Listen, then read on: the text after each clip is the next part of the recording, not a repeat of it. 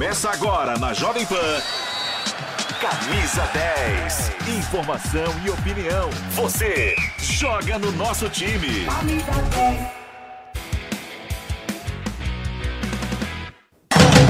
Chegamos! Está começando o Camisa 10 desse sábado aqui na Jovem Pan, rodada do Campeonato Brasileiro. Nós vamos falar também da apresentação de Lucas Moura no São Paulo. O tricolor está aí na expectativa. Rames Rodrigues, Lucas Moura. Tem o Corinthians que vem numa sequência boa aí, positiva, com Vanderlei Luxemburgo e visita o Internacional ainda hoje, na rodada deste sábado do Campeonato Brasileiro. Tem o Flamengo, caso Pedro, Rodolfo Landim, deu declaração polêmica. Tudo isso e muito mais a partir de agora no Camisa 10 da Jovem Pan, na sua televisão, também pelas ondas do rádio e no canal do YouTube Jovem Pan Esportes, em todas as plataformas. Você vem com a gente. Vamos conferir o cardápio de jogos. É a 18ª rodada do Campeonato Brasileiro. Campeonato já chegando na metade e a Jovem Pan te coloca no campo de jogo. Hoje tem às 4 horas da tarde para abrir essa rodada Santos e Atlético Paranaense na Vila Belmiro. Santos ainda sem torcida.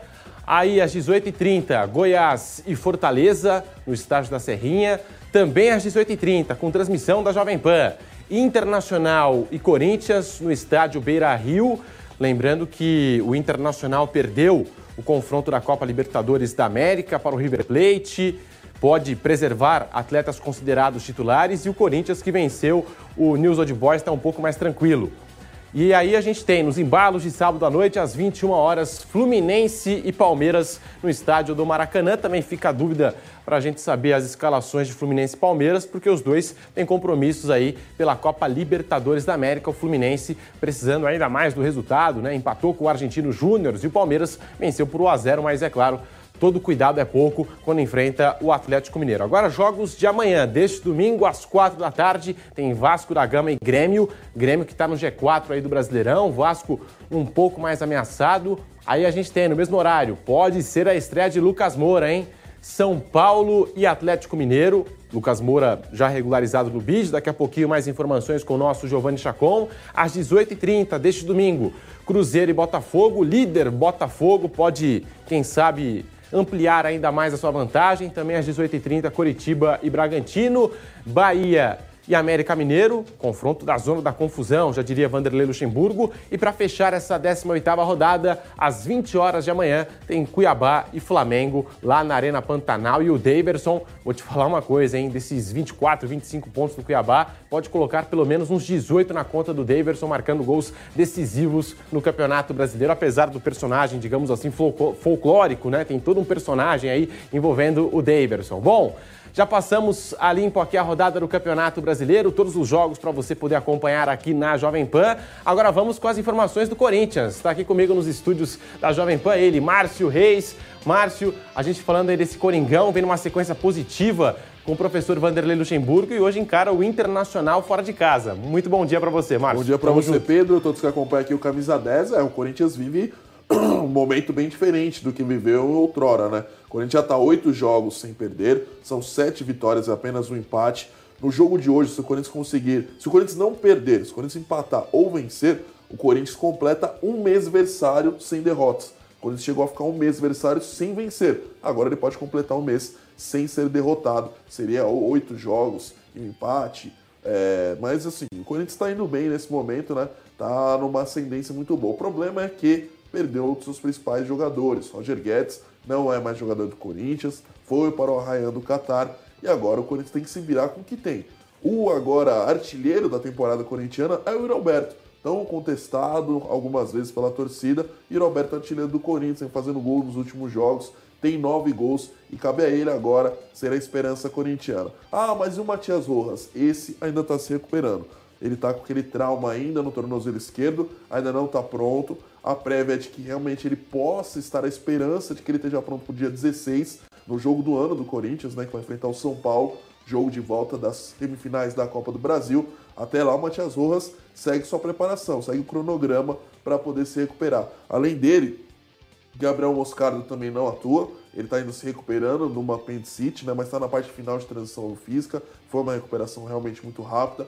Lucas Veríssimo também está readquirindo a parte física, um jogador que estava muito tempo parado, né? Estava parado na Europa, lá no Benfica, chegou aqui no Brasil, expectativa que já chegasse, fosse titular, mas ainda tem que fazer esse trabalho de recuperação. E o Gustavo Mosquito, né? Uma boa notícia para o torcedor corintiano, talvez o Gustavo Mosquito seja essa peça de reposição para o Roger Guedes. Joga pela mesma fatia do campo, quando atuava ia bem pelo Corinthians, então pode ser que o Gustavo Mosquito seja essa peça, essa solução caseira que o Corinthians consiga arrumar para a posição do Roger Guedes. Ele ficou muito tempo parado de lesão, já está nessa parte final da transição física. Os próximos jogos pode ser que o Gustavo Mosquito já esteja relacionado para a partida. Outra notícia boa para o Corinthians, ou em termos, né? Que assim, o Murilo, que estava suspenso no jogo contra o Vasco pelo cartão amarelo, ele pode estar jogando hoje. Só que o torcedor está com aquele sentimento de despedida, né, Pedro? Porque o Murilo está sendo assediado pelo Napoli, da, da Itália, que perdeu o Kim Min-jae, que era um jogador de lá e foi para o Bayern de Munique. Agora o Murilo está sendo especulado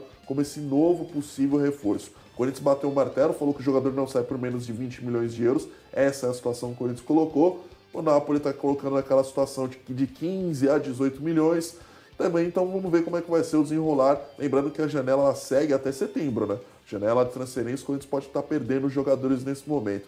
E agora, mais falando sobre esse momento bom do Corinthians, o Fagner, um dos jogadores que já chegou a ser capitão do Corinthians, né? Quando o Cássio não tá, geralmente ele ou o Gil, que são os capitães, acabou falando sobre esse bom momento, o que o Corinthians precisa fazer para continuar nessa sequência.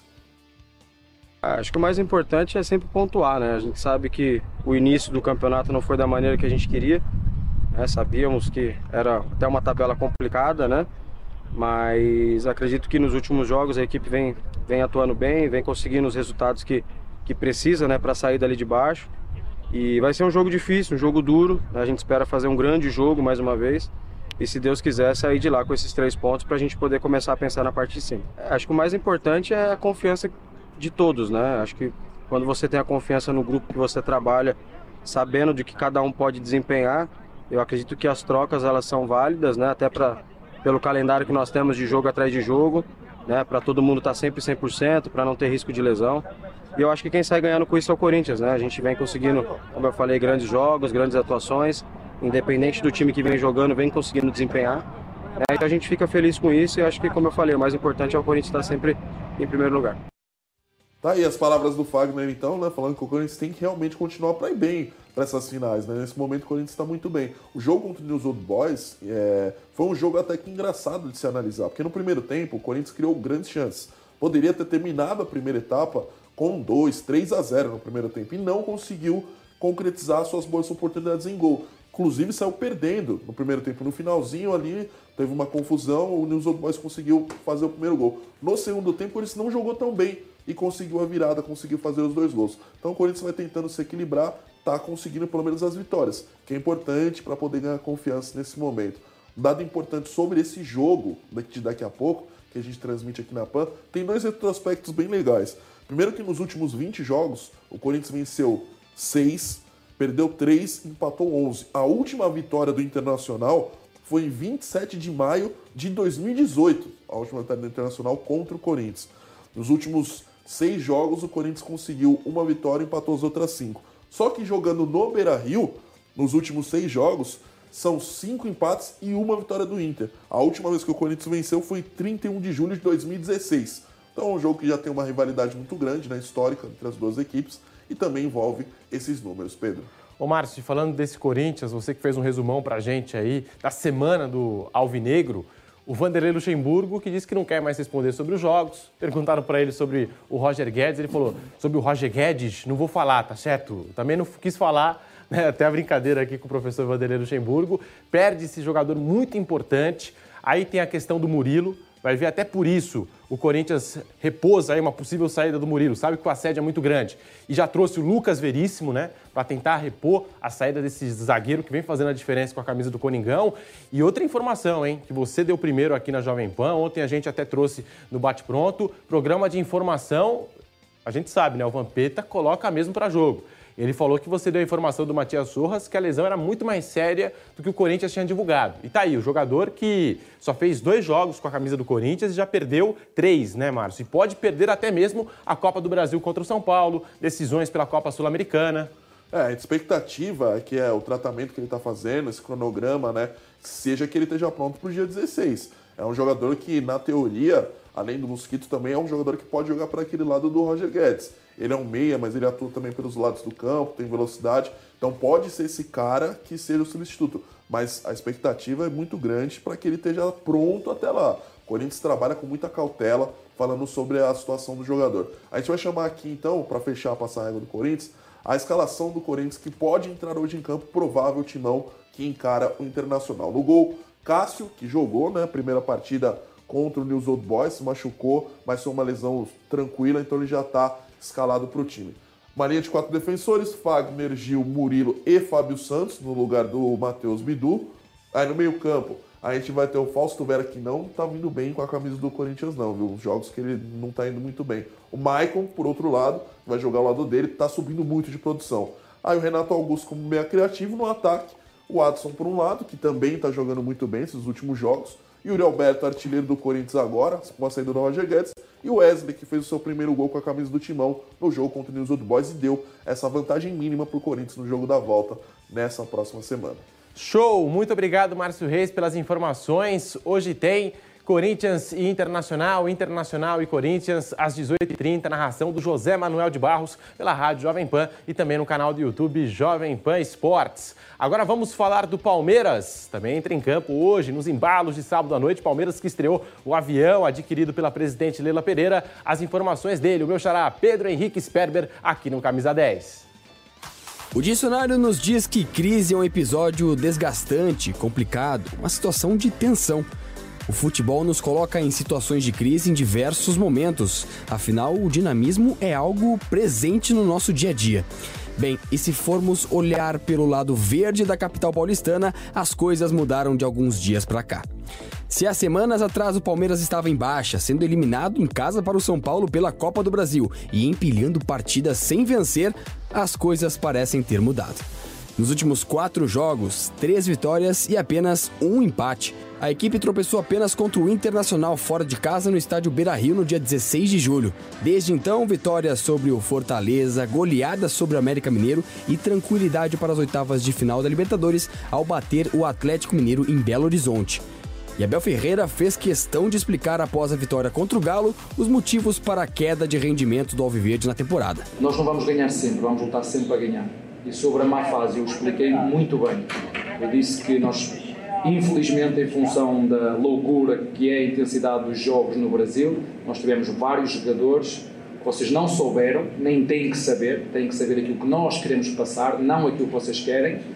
Temos vários jogadores em baixo de forma e, mais do que em baixo de forma, lesionados ou com lesões, desde o nosso goleiro ao nosso centroavante. Isso sim foi a, a, a grande influência dos, dos nossos, do nosso baixo rendimento. Só que eu prefiro ter um elenco curto e enxuto e arriscar do que ter 30 jogadores como quando cheguei e ter metade dos jogadores de fora chateados porque não jogam. E portanto, hum, nós não mudamos nada, a nossa forma de trabalhar é a mesma, umas vezes vamos ganhar, outras vamos perder. Uh, é assim que funciona no futebol. Página virada na Libertadores, ao menos até a próxima quarta-feira, e o Verdão terá um grande desafio neste sabadão no Campeonato Brasileiro. Um jogo de seis pontos contra o Fluminense no estádio do Maracanã. Caso a equipe alviverde seja derrotada, pode até terminar a rodada fora do G4 do Brasileirão. E se depender do retrospecto recente, o jogo certamente vai ser duríssimo. Nos últimos 10 jogos entre o tricolor das Laranjeiras e o Verdão, um retrospecto bastante parelho. 10 confrontos, 3 vitórias para os cariocas, 3 empates e 4 vitórias para os paulistas. E o zagueiro Gustavo Gomes também falou sobre a preparação para o confronto contra o Fluminense. Oh, vai ser um jogo, jogo difícil, né? Contra um time que, que tem um treinador que, que é uma forma de, de trabalhar já consistente, mas a gente está trabalhando aí para poder fazer um, um jogo bom, para tentar trazer um, uma vitória aqui para São Paulo, para nossa casa e, e seguir sumando no, no, Brasileirão. Em caso de vitória sobre os cariocas, o Palmeiras pode assumir a vice-liderança do Brasileirão de forma isolada, chegando aos 34 pontos no campeonato. A distância para o líder Botafogo hoje é de 12 pontos e pode cair para 9 em caso de tropeço do fogão na rodada.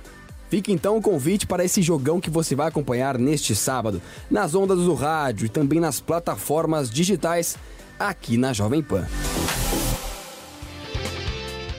E vamos conferir a provável escalação do Palmeiras para o jogo de logo mais. Verdão que na quarta-feira tem o Galo pela Libertadores da América. Tá aí com arte e na tela, padrão de qualidade Jovem Pan, o Everton no gol. Aí vem sistema defensivo com Marcos Rocha, Luan, Gustavo Gomes e Vanderlan.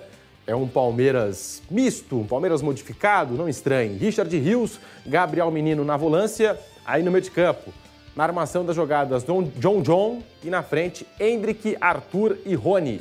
Aí, portanto, o time do Palmeiras, do técnico Abel Ferreira, alguns jogadores considerados titulares nem sequer viajaram para o Rio de Janeiro, vão ser preservados para a Copa Libertadores da América. O Dudu é um deles. Agora, o outro lado, o Fluminense do Fernando Diniz, tem aquela polêmica envolvendo o Marcelo a Comembol que denunciou o lateral esquerdo por conta daquela entrada que eu tenho certeza todo mundo viu, imagens fortíssimas. E nós temos aqui a provável escalação do Fluminense para você que acompanha o camisa 10, com Fábio no gol, experiente Fábio. Aí vem sistema defensivo do Flusão do Fernando Diniz, com Samuel Xavier, David Braz, Marlon e Marcelo. Marcelo que já não pode jogar a Copa Libertadores da América, não faria sentido ele não atuar no Campeonato Brasileiro. Aí vem meio de campo, Daniel Martinelli, que começou no banco lá na Argentina, Léo Fernandes e John Arias. E na frente, a dupla Arthur e Germancano. Tá aí, portanto, o Fluminense do Fernando Diniz. É hoje às 21 horas a transmissão do Gabriel Dias e todo o timaço da Jovem Pan. Palmeiras e São Paulo, que são vizinhos de muro aqui na Avenida Marquês de São Vicente, na Barra Funda. Então vamos para o outro lado. São Paulo que está com a expectativa lá em cima. Chegou o Lucas Moura, chegou o Rames Rodrigues e com as informações do Tricolor Paulista aqui no Camisa 10, ele, Giovanni Chacon. É isso, pessoal. Um abraço para vocês aí ligados no Camisa 10. Tô aqui no CT da Barra Funda. Daqui a pouquinho o treinamento do São Paulo, o último antes desse duelo contra a equipe do Atlético Mineiro. Jogo importante pelo Campeonato Brasileiro que reserva várias e várias questões. Primeiro, São Paulo que ainda busca ficar ali próximo do G6 e a expectativa pela estreia de Lucas Moura. É isso mesmo, ainda tem essa possibilidade. Esse treinamento de daqui a pouco é que vai definir se Lucas vai ou não estar em campo na partida contra o Atlético. Pelo menos no banco de reservas ele já pode ser relacionado, já está no bid, já está regularizado. E nessa sexta o Lucas foi apresentado, reapresentado, né? É um velho conhecido da equipe do São Paulo. Novidade mesmo é só para essa temporada. Mas vamos acompanhar então antes de falar as notícias do São Paulo o que falou Lucas Moura sobre esse retorno. Um retorno importante no momento complicado da temporada e que o São Paulo então busca conseguir com ele e com Rames Rodrigues alavancar e conseguir pelo menos um título. Imagina só o título de Copa do Brasil, tá tudo em aberto. Vamos conferir aqui um pouquinho do que falou Lucas Moura Vamos acompanhar então o novo camisa 7, sem muita surpresa, vamos acompanhar o novo camisa 7 da equipe do São Paulo. Quando eu saí do, do, São Paulo, quando eu cheguei na Europa, né, eu tinha o pensamento de ficar 10 anos na Europa e deixei isso muito claro nas entrevistas. E com esse tempo todo, né, amadureci, casei, tive dois filhos e pela primeira vez fiquei livre de contrato na minha carreira. Então, não é uma decisão fácil, né, tomar, é, é, dar o próximo passo, né, para onde a gente iria, seria voltar para o Brasil, seria permanecer na Europa, não é, não é decisão fácil. E eu decidi ouvir todas as propostas, né, analisar com muita calma, com muita cautela com a minha família. E, e para ser bem sincero, algo que, que fez muita diferença nessa nossa decisão foi o movimento que a torcida fez. Né, invadindo minhas redes sociais, as redes sociais da minha esposa, é, com uma enxurrada de mensagens, coisas que eu nunca tinha visto antes. E juntamente com, né, com, com o momento do, do, do, clube, brigando em três competições, né, eu vendo de fora, assistindo, vendo a comunhão, a alegria que eles têm, isso mexeu muito comigo também. E óbvio, né, o carinho, o amor que eu tenho pelo clube, que eu sempre carreguei comigo, deixei muito claro isso, nunca escondi de ninguém. Isso fez toda a diferença também para eu poder tomar essa decisão de, de voltar para casa. Eu me sinto honrado de poder voltar para o clube onde eu fui formado, onde eu fui muito feliz. Poder continuar essa história para mim é muito gratificante. Né? E chego para chego ajudar, chego para somar. É, a gente tem dois desafios aí pela frente. Infelizmente não posso jogar o segundo jogo da, da Sul-Americana, é, mas acredito que, que são dois resultados aí completamente reversíveis. Tá, então, como eu já disse, camisa número 7, novidade aí no elenco do São Paulo, né? O Alisson cedeu a numeração para o Lucas Moura, número 7, a qual ele fez história, acabou marcando gol em final da Sul-Americana, foi campeão da Sul-Americana lá em 2012. Vamos ver se o São Paulo vai conseguir. Não está inscrito para esse segundo jogo contra o São Lourenço, não. São Paulo que perdeu na quinta-feira para o São Lourenço por 1 a 0 tem toda a possibilidade nessa semana que vai entrar de reverter esse placar, mas não contará com o Lucas Moura porque não está inscrito na competição. Se avançar, e pode ser inscrito a partir das quartas de final, tanto o Lucas Moura quanto o Rames Rodrigues. Agora, para Copa do Brasil, ele já está tudo ok.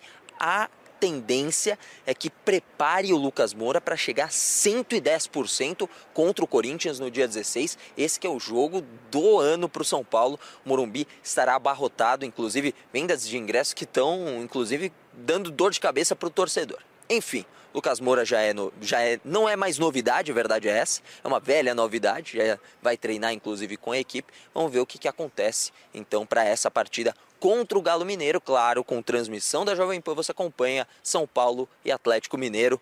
Pode ser a reestreia do camisa 7 Lucas Moura. Volto com vocês no estúdio. Boa, Giovanni Chacon, e tá feito o convite. Amanhã, às quatro da tarde, quem sabe, a estreia de Lucas Moura tem São Paulo e Atlético Mineiro aqui na Jovem Pan, na voz do Nilson César. E vamos para a cidade maravilhosa, vamos conversar com ele. Rodrigo Viga está de volta. Viga, que alegria poder conversar com você aqui no Camisa 10 da Jovem Pan, as informações desse Flamengo, o caso Pedro, Rodolfo Landim também concedeu entrevista ontem. É, o bastidor do Flamengo está pegando fogo, Rodrigo Viga. Muito bom dia para você. Fala, fala Pedrão, bom dia para você, para o nosso ouvinte espectador internauta da Jovem Pan. Eu sei que você está secando, né? Mas a crise vai passar, meu caro Pedro. Afinal de contas, não dá para ficar ad eterno discutindo essa questão é, do Pedro, né? O seu xará. A situação já foi resolvida da maneira que tinha que ser resolvida. O preparador físico, autor daquela agressão injustificável, foi demitido. O Pedro foi punido porque não quis aquecer e porque também não pareceu, não compareceu ao treino da última segunda-feira. Agora, é, tocar a bola para frente, porque o Flamengo está vivo em muitas competições. Tem que correr atrás do prejuízo no Campeonato Brasileiro, está vivíssimo, praticamente com o pé na final da Copa do Brasil. Será que vai ser contra o São Paulo, contra o Corinthians? Eu, a cada rodada, a cada jogo, eu fico na dúvida. E também tem o jogo de volta na próxima quinta-feira, em Assunção, no Defensores Del Chaco, um jogo encardido, encruado contra o Olímpia, que jogou fechadinho, fechadinho, num ferrolho danado na última quinta-feira aqui no Maracanã. O Flamengo venceu por 1x0 é, com gol de Bruno Henrique. Já que você citou o presidente Rodolfo Landim, ele também disse que isso é uma página virada, essa crise Pedro já foi devidamente resolvida e se alguém tem interesse em levar o Pedro, seja futebol nacional ou internacional, basta, segundo Landim, pagar a multa. E a multa do cara não é pequena, não. Na casa de 100 milhões de euros. Vamos ouvir o que disse o presidente do Flamengo, Rodolfo Landim, após a inauguração do Museu do Flamengo, que está sendo aberto ao público neste sábado. Vale a pena conferir quem tiver a chance e a oportunidade. Vamos ouvir o presidente do Flamengo, Rodolfo Landim. O assunto do Pedro é um assunto já resolvido, já está totalmente resolvido, passado, é, já está integrado, treinando com a equipe. Vamos para frente. Temos vários desafios pela frente a partir de agora. Se o Benfica está interessado em comprar o Pedro, é simples. Basta depositar a multa dele, conversar com o Pedro e tirar o Pedro do Flamengo. A gente tem um contrato com o Pedro, tem uma multa estabelecida. Vai lá, deposita o valor da multa, negocia com o jogador um, um bom contrato para ele, que eles tiram ele do Pedro do Flamengo. Simples assim. Exato. Olha só, meu caro Pedro, o fato é que é, 100 milhões de euros é o valor da multa rescisória é, do Pedro, atacante do Flamengo. 26 para 27 anos de idade, talvez se alguém chegar com menos do que isso, acho é, que tem negócio, tem tratativa. Mas o Pedro, na minha avaliação, precisa é, pensar o que quer para a carreira dele. Se quer a independência é, financeira, autonomia é, financeira econômica, ou se eventualmente pode aceitar essa situação é, de ser reserva uma alternativa no time do Flamengo para determinados jogos, eh, partidas e também eh, competições. É um dilema, é difícil. Afinal de contas, é um jogador que é lembrado frequentemente para a seleção brasileira, esteve na Copa do Mundo eh, do Catar, mas é um tipo de jogador cada vez mais raro, cada vez mais em extinção no futebol nacional, que é muita correria, muita batida, muita pegada, viu, Pedro? É, e também tem aquele torcedor, né? Não estou dizendo nem torcedor do Flamengo, mas tem aquele torcedor, às vezes, do Palmeiras, do Corinthians, que fala assim: não, é fácil, para o Pedro sair do Flamengo é só processar o Flamengo. Não é bem assim, né? Entra na justiça, aí o jogador vai ficar parado um tempão. É claro que foi um caso diferente, é, mas eu lembro aqui do Gustavo Scarpa com o Palmeiras, né? Tinha hora que ele era jogador do Palmeiras, tinha hora que ele era jogador do Fluminense, até que dois, as duas equipes se resolveram ali depois de muito tempo, né? Então não é nada fácil tirar o Pedro, que já renovou o contrato com o Flamengo, e também não há nenhuma informação nesse sentido, né, Viga? Que o cara quer sair do Flamengo. Ele tá chateado com a comissão técnica, não, não tem como ser diferente, né? Depois do que aconteceu, daquela confusão toda, mas ele não deu nenhum indício de que quer entrar na justiça contra o Flamengo ou até mesmo sair do Flamengo, Viga. É, exatamente. Tem sempre muito destaque do pessoal que cerca um grande jogador como é o Pedro. Recentemente ele recusou uma proposta milionária para ir para o mundo árabe. Ia receber quatro ou cinco vezes mais do que receberia no Clube de do Flamengo. Ele tem paixão, tem carinho pelo Flamengo, é torcedor do Flamengo lá atrás. Inclusive, é, não foi aproveitado pelo Flamengo, rodou, foi para o Fluminense, voltou, é, como diz o velho ditado, né, o bom filho, a casa torna. É claro que para advogado sempre há uma nesga, né, há uma brecha legal para que o jogador possa romper unilateralmente e não haja necessidade do pagamento da multa rescisória. Mas, do alto da experiência aqui de 25 anos empunhando o microfone da Jovem Pan, eu diria o seguinte: ficaria naquela condição de eliminar para cá para lá. Ora, não seria do Flamengo, como você bem disse, citando o Scarpa, ora voltaria a ser jogador do Flamengo. Isso acho que, na minha avaliação, seria extremamente prejudicial à carreira do Pedro, que tem de 26 para 27 anos, tem muita lenha para queimar,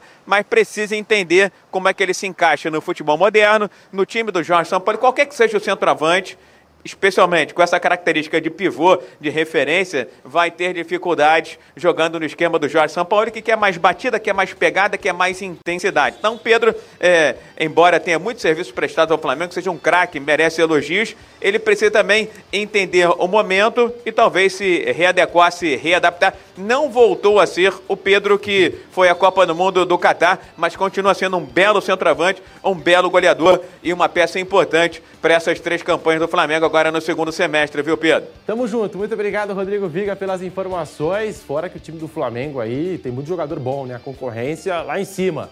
Muito obrigado, Rodrigo Viga. A gente vai ficando por aqui com o Camisa 10, fazendo um convite para você às 4 horas da tarde. Tem Santos e Atlético Paranaense na voz do Fausto Favara no canal do YouTube Jovem Pan Esportes. Tamo junto, muito boa tarde e ficamos por aqui.